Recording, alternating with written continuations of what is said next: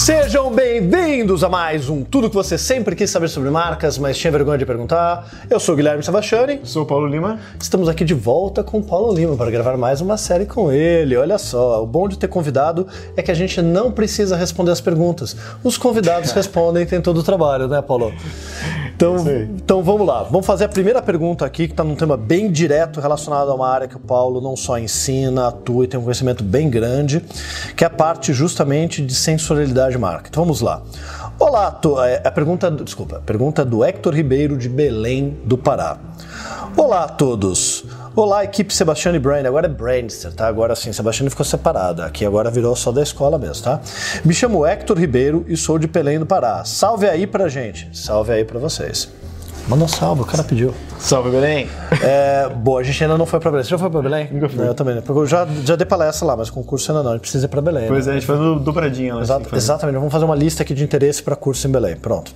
É, bom, estou no último período do curso de administração, de administração e gosto muito da área de marketing, de desenvolver identidade visual, de gestão de marca e estou trabalhando o assunto branding sensorial no meu TCC. Pô, bacana. A gente cada vez mais discute que é importante que profissionais de outras áreas, não só de design, marketing, comunicação, trabalhem a questão do branding. Na área de administração tem um grande vínculo, é importante levar essa pauta. Bem legal, Hector, parabéns.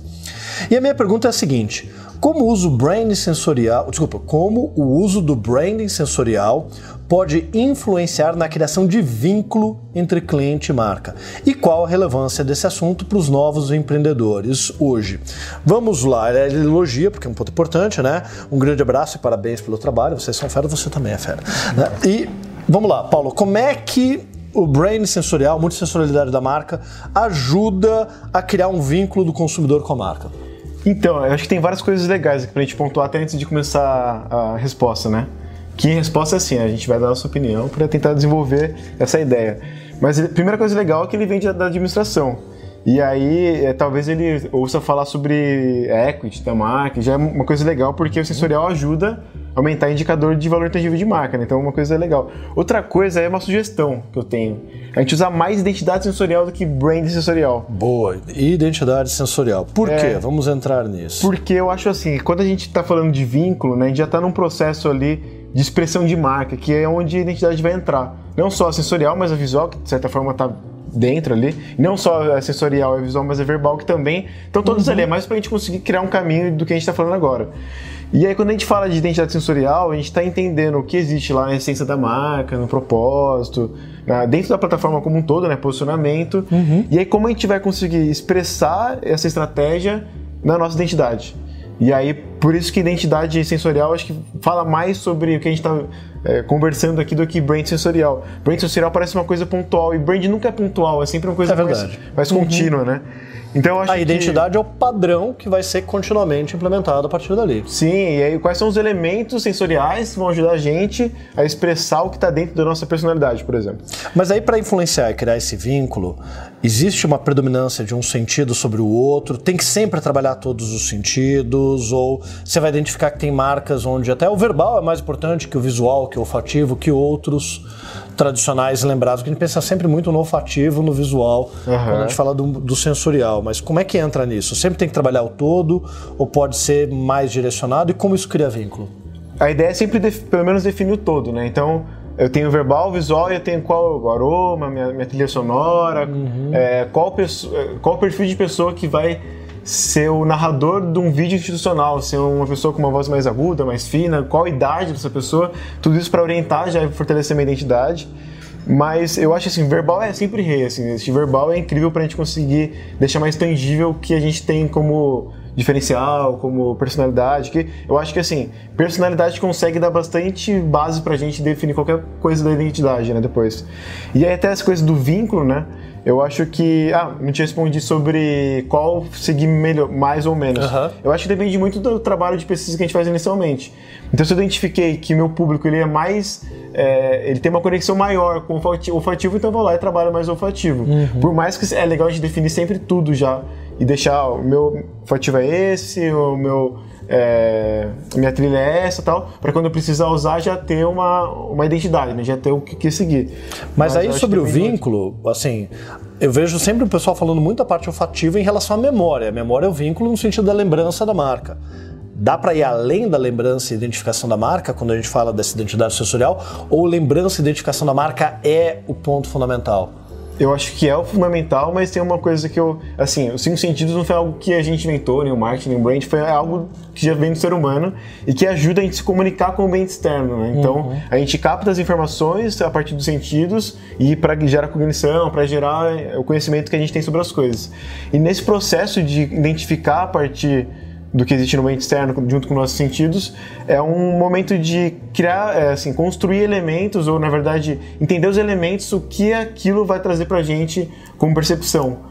E acho que percepção está muito forte aí dentro, porque se eu tenho elementos que me lembrem a leveza, eu acho que até uhum. falei no outro sobre leveza, ou se eu tenho elementos que me ajudam a compreender que aquela marca traz uma ideia de, é, sei lá, coletividade ou de acolhimento, Quer dizer então que o bolinho lá de fubá que lembra o bolo lá da minha casa, dos meus avós. Pode ser uma maneira de conectar. É, junto com uma trilha sonora que vai me remeter, putz, legal. Então eu tô é, com vários elementos que trazem a percepção que aquela marca quer contar aquela história para mim. Então a percepção acho que está muito forte e bem presente nesse contexto também.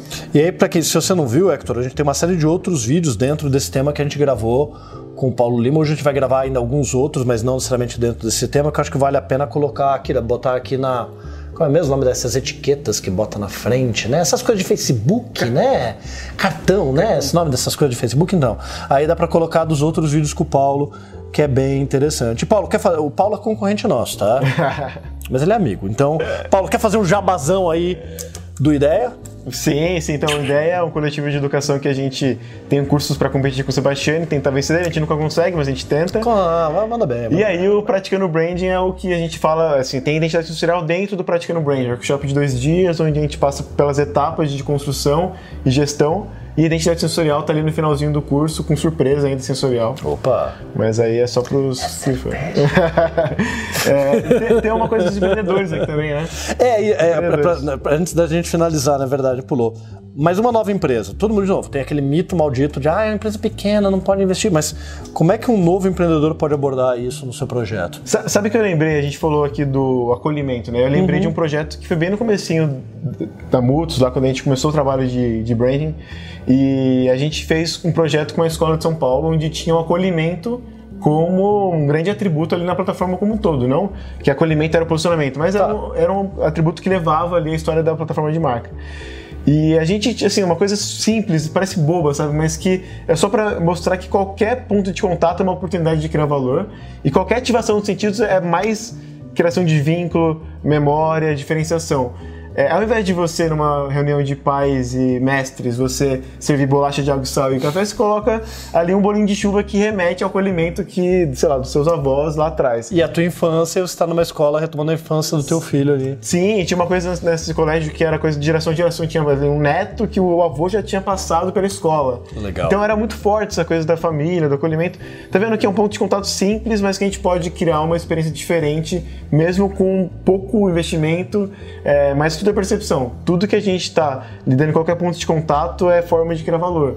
É, mas é aí imagino que para o pequeno empreendedor, mais do que a barreira da ideia de que tem que ser um alto investimento, é sustentar isso como um padrão importante. Né? Eu vejo muitas vezes os pequenos empreendedores, às vezes até aqueles que investem num trabalho de branding, perdendo o fio da meada ao longo do tempo por conta das demandas do dia a dia. Então, uhum. pensar em coisas que ele vai ter que se comprometer, porque daí depois, quando os pais começarem a querer chegar e ter o bolinho de chuva e não tiver Aí eu feito o contrário, é uma sim, decepção. Sim, então, sim. talvez a questão dos novos empreendedores seja também criar coisas, não só que sejam baratas, mas que ele vai conseguir sustentar. Eu fico imaginando, pô, se eu for botar bolinho de chuva no meu curso, meu Deus, quem é que eu conheço que sabe fazer? Minha tia avó fazia, eu não sei fazer, então você também tem que pensar em algo que seja viável, do ponto de vista de gestão, que seja fácil uhum. para você colocar. Então. E aí, mais do que isso, também você. Ah, não adianta você super bolinho de chuva ali achar que você está construindo marca, né? Só um exemplo de.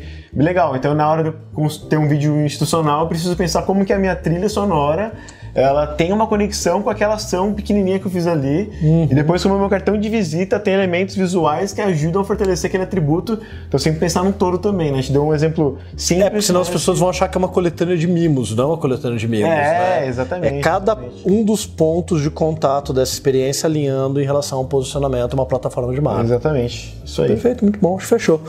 Parabéns, Paulo. Obrigado. Parabéns pela pergunta. Hector, continue mandando outras e quem sabe a gente se vê em Belém. Beleza? Valeu, galera.